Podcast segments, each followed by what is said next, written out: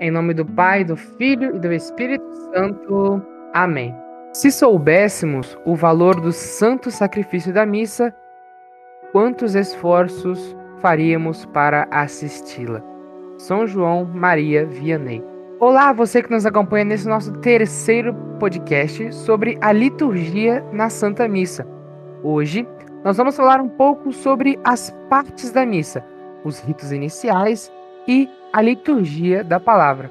Ele também foi gravado com meu amigo Gabriel, um cerimoniário lá de Ibatiba. Olá, Gabriel. Olá, Rafael.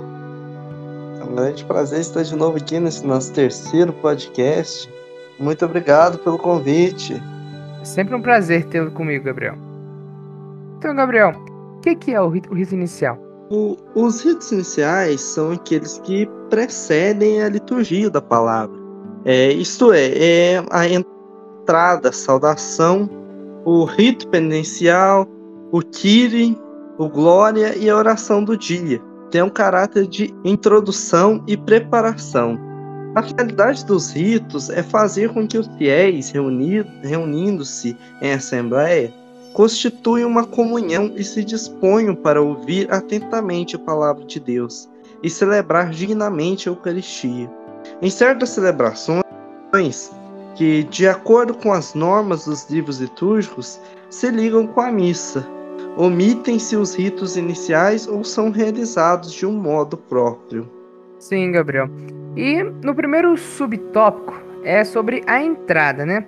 Bom, Rafael, reunindo o povo, enquanto o sacerdote entra com, com o diácono e os ministros, começa o canto de entrada. A finalidade desse canto é abrir a celebração e promover a união da Assembleia, introduzir no mistério do campo litúrgico ou da festa e acompanhar a procissão do sacerdote dos ministros, entende? Sim, sim. E o canto é executado alternadamente pelo coral de cantores e pelo povo, ou pelo cantor e pelo povo, ou só pelo grupo de cantores, entende? pode usar a antífona com seu salmo, do gradual romano ou do gradual simples, ou então outro canto condizente com a ação sagrada e com a índole do dia, cujo texto tenha sido aprovado pela Conferência dos Bispos, entende? Então, Gabriel, sobre a entrada, né? Vamos falar sobre a procissão de entrada, uma parte muito importante que as pessoas às vezes não dão tanta é, importância para ela. Então, no momento da procissão de entrada, é, os fiéis eles devem ficar de pé, é verdade? E nesse momento se dirigir para trás, né, para estar tá acompanhando, porque naquele momento lá é, a cruz vem, vem à frente. No caso de uma missa solene, uma missa festiva, é o turíbulo na frente e a cruz vem logo atrás, é logo depois os leitores, depois os ministros da, extraordinários da Eucaristia e depois os servidores, né? O, os coroinhas, cerimoniários, acólitos. Aí logo depois deles o diácono, né? Aí de, e depois do diácono o, o, o padre. E por último, vem o presidente, no caso que pode ser o padre, como eu já disse, ou talvez o bispo, é, o cardeal ou até mesmo o papa. E aí nós vamos entrar no outro tópico, que é a saudação ao altar e ao povo reunido. Quando o, padre chegando ao presbitério, o padre, o diácono e os ministros saúdam o altar com uma inclinação profunda em seguida, em sinal de veneração, o sacerdote e o diácono beijam o altar, e se for oportuno, o, o sacerdote incensa a cruz e o altar, entende? E executado o canto da entrada, o sacerdote de pé junto à cadeira, com toda a assembleia, faz o sinal da cruz, a seguir pela saudação, a seguir pela saudação. Expressa a comunidade reunida presença, Senhor.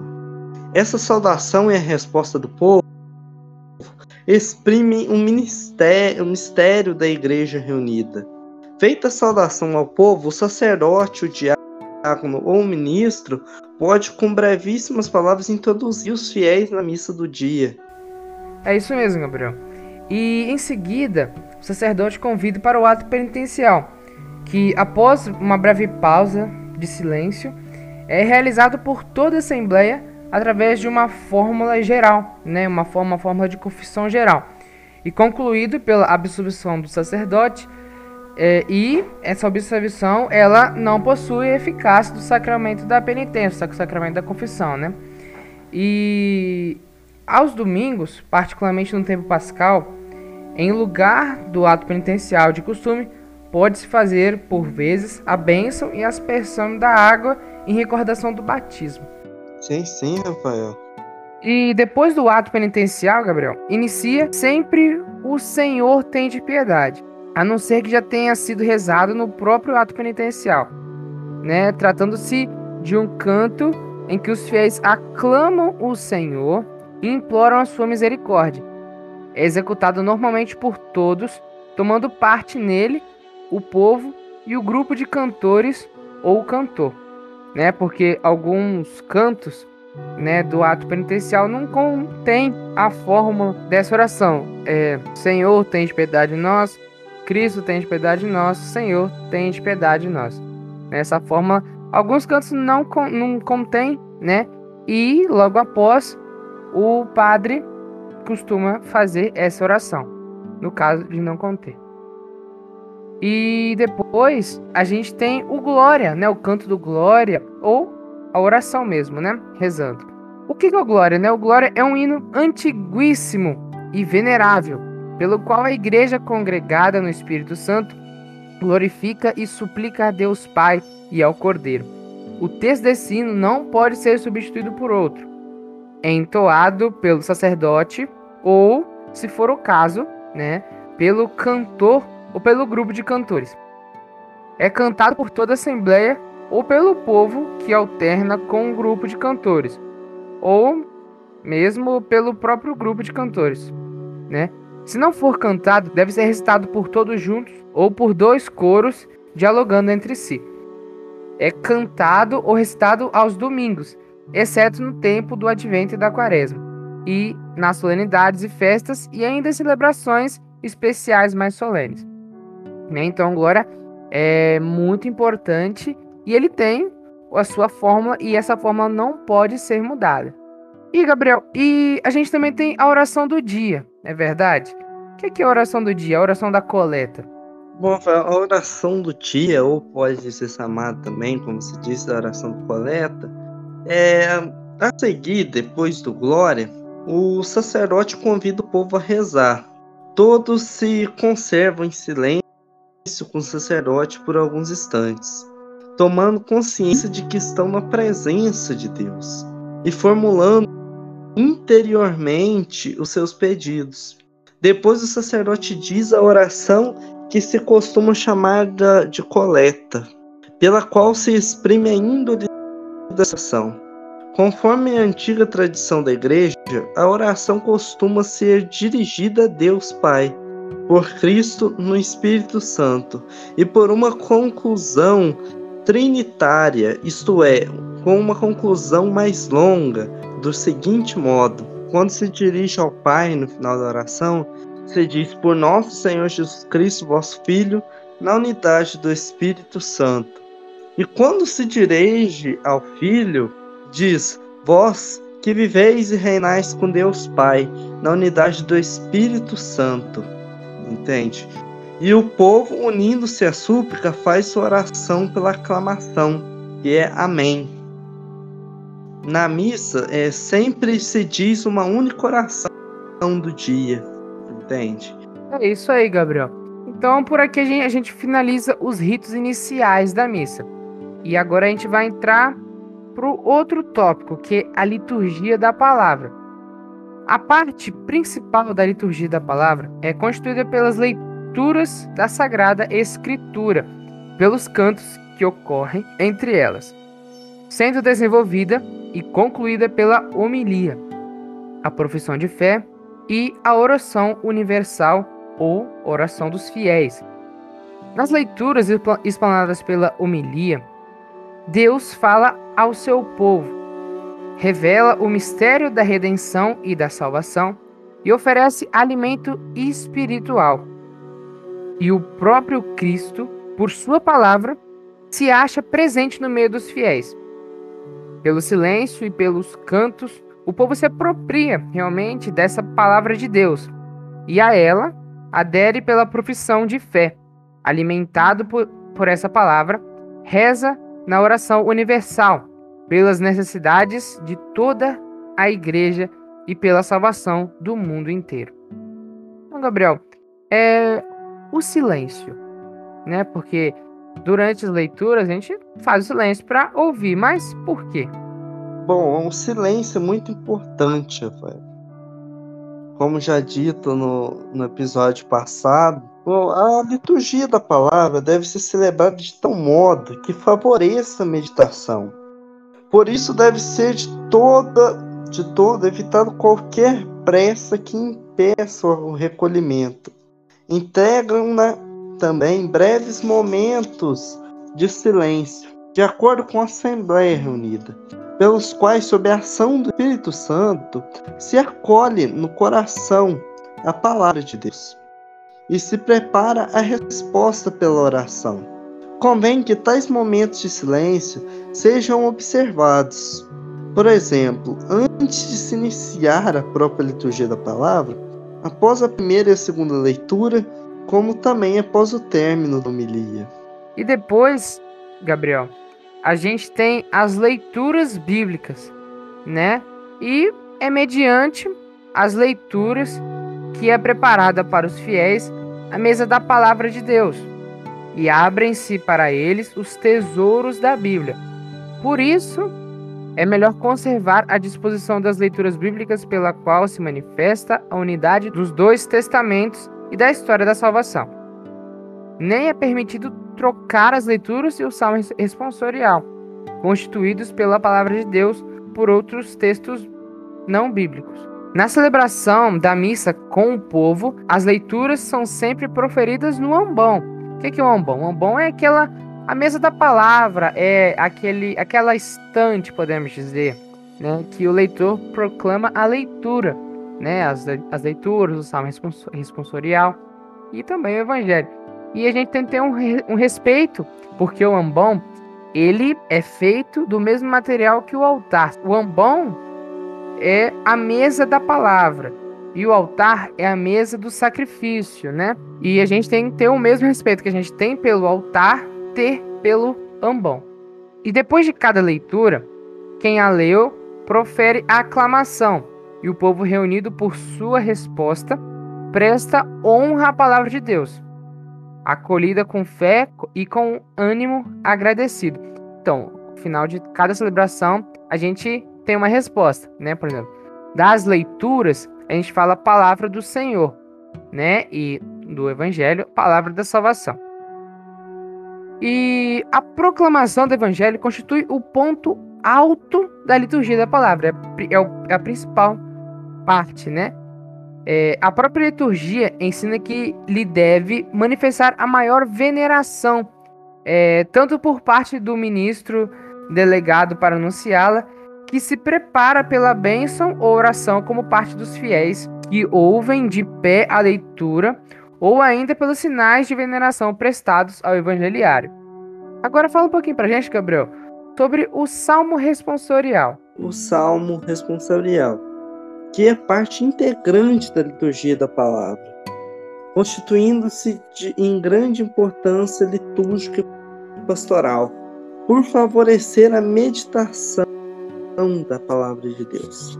O salmo responsorial corresponda a cada leitura e normalmente seja tomado do, do lecionário. De preferência, o salmo responsorial será cantado, ao menos no que se refere ao refrão do povo. Assim, o salmista, o cantor do salmo, do ambão ou outro jeito adequado, profere os, os versículos do salmo. Toda a assembleia escuta sentada, geralmente participando pelo refrão, a não ser que o salmo seja proferido de modo contínuo, isto é, sem o refrão. Mas para que o povo possa mais facilmente recitar o refrão salmódico, foram escolhidos alguns textos de refrões e de salmos para os diversos tempos do ano e para as várias categorias de santos, que poderão ser empregados em lugar do texto correspondente à leitura, sempre que o salmo for cantado. Isso aí, Gabriel. E a aclamação ao Evangelho. É, após a leitura que antecede imediatamente o Evangelho, canta-se o Aleluia. Tem o Aleluia que canta-se antes do Evangelho, ou outro canto estabelecido pelas rúbricas, conforme exigir o tempo litúrgico. Tal aclamação constitui um rito ou ação por si mesmo, através do qual a Assembleia dos Fiéis acolhe o Senhor que vai lhe falar no Evangelho. Saúda-o e professa sua fé pelo canto. A aclamação do Evangelho é cantada por todos de pé, primeiramente pelo grupo de cantores ou cantor que estiver cantando, sendo repetido, se for o caso, o versículo, porém é cantado pelo grupo de, cantor, de cantores ou cantor. E o aleluia é cantado em todo o tempo, exceto na quaresma. Os versículos são tomados do lecionário ou do gradual. No tempo da quaresma, no lugar do aleluia, canta-se o versículo antes do evangelho, proposto no lecionário. Pode-se cantar também o segundo salmo, ou trato, como se encontra no gradual. A gente tem a homilia. Né? A homilia é quando o padre termina de rezar. Então, a homilia é a parte da liturgia e vivamente recomendada, sendo dispensável para nutrir a vida cristã. Convém que seja uma explicação de algo, de algum aspecto das leituras da Sagrada Escritura ou de um outro texto ordinário ou próprio da missa do dia, levando em conta tanto o mistério celebrado como as necessidades particulares dos ouvintes. A homilia, via de regra, é proferida pelo próprio sacerdote celebrante ou é por ele delegada a um sacerdote concelebrante ou, ocasionalmente, a um diácono, nunca, porém, a um leigo. Em casos especiais e por motivo razoável, a homilia também pode ser feita pelo bispo ou presbítero que participa da celebração, sem que possa concelebrar. Aos domingos e festas de preceito, haja homilia, não podendo ser omitida, a não ser por motivo grave. Em, em todas as missas celebradas com participação do povo, também é recomendada nos outros dias, sobretudo nos dias da semana do Advento, Quaresma e tempo pas pascal, como ainda em outras festas e ocasiões em que o povo acorre à igreja em um maior número. No final do homilia, nós, nós fazemos um, um breve instante de silêncio, não tem? Em que nós fizemos uma breve meditação do que foi falado, entende? E depois a gente tem a profissão de fé, não é verdade, Gabriel? O símbolo ou profissão de fé tem por motivo levar todo o povo reunido a responder a palavra de Deus, anunciada da Sagrada Escritura e explicada pela homilia bem como proclamada a regra da fé, por meio de forma apropriada para o uso litúrgico. Recordar e professar os grandes mistérios da fé antes de iniciar sua celebração na Eucaristia. O símbolo deve ser cantado ou recitado pelo sacerdote com o povo aos domingos e nas solenidades. Pode-se também dizer em celebrações especiais de caráter mais solene. Quando cantado, é entoado pelo sacerdote, ou se for oportuno, pelo cantor ou por grupo de cantores. É cantado por todo o povo junto, ou pelo povo alternado com um grupo de cantores. Se não for cantado, será recitado por todos juntos ou por dois coros alternados, alternando entre si. E agora, Gabriel, a gente tem a oração universal, né? Na oração universal, ou a oração dos fiéis, o povo responde, de certo modo, a palavra de Deus, acolhida na fé, exercendo a sua função sacerdotal. Eleva preces a Deus pela salvação de todos. Convém que normalmente se faça essa oração nas missas com o povo, de tal sorte que se reze pela Santa Igreja, pelos governantes, pelos que sofrem necessidades, por todos os seres humanos e pela salvação do mundo inteiro, né? Igual a gente tem que ter cuidado na hora de escolher, de escrever as preces, por conta que às vezes coloca umas preces assim muito elaboradas, mas não tem essas partes principais, né? Sim, sim. E normalmente, né, como eu ia dizendo, serão estas séries de, de intenções pelas necessidades da igreja, né, a primeira, e depois pelos poderes públicos e pela salvação de todo mundo, né, uma prece. E depois pelos que sofrem qualquer dificuldade e por último pela comunidade local. Aí, no entanto, em alguma celebração especial, tal como confirmação, matrimônio ou exéquias, as intenções podem referir-se mais estreitamente àquelas circunstâncias. E cabe ao sacerdote também, o celebrante, da cadeira dirigir a oração. Ele a introduz com a breve exortação, convidando os fiéis a rezarem e depois a conclui. As intenções propostas sejam sóbrias, compostas por sábia liberdade e breves palavras, e expressem a oração de toda a comunidade. Normalmente, as intenções são proferidas do ambão ou de outro lugar apropriado, pelo diácono, pelo cantor ou mesmo pelo leitor leigo ou o fiel leigo. E o povo de pé exprime a súplica, seja por uma invocação comum. Então, um exemplo de resposta é Senhor escutar nossa prece ou ouvir no Senhor. Então, Gabriel, foi um prazer muito grande estar com você aqui e na semana que vem a gente vai tratar sobre a liturgia eucarística e os ritos finais da missa. Espero você semana que vem. Obrigado a você que nos ouviu até aqui. Muito obrigado, Gabriel, sua participação. Um abraço. Muito obrigado pelo convite mais uma vez aqui. Um grande abraço. Em nome do Pai, do Filho e do Espírito Santo. Amém.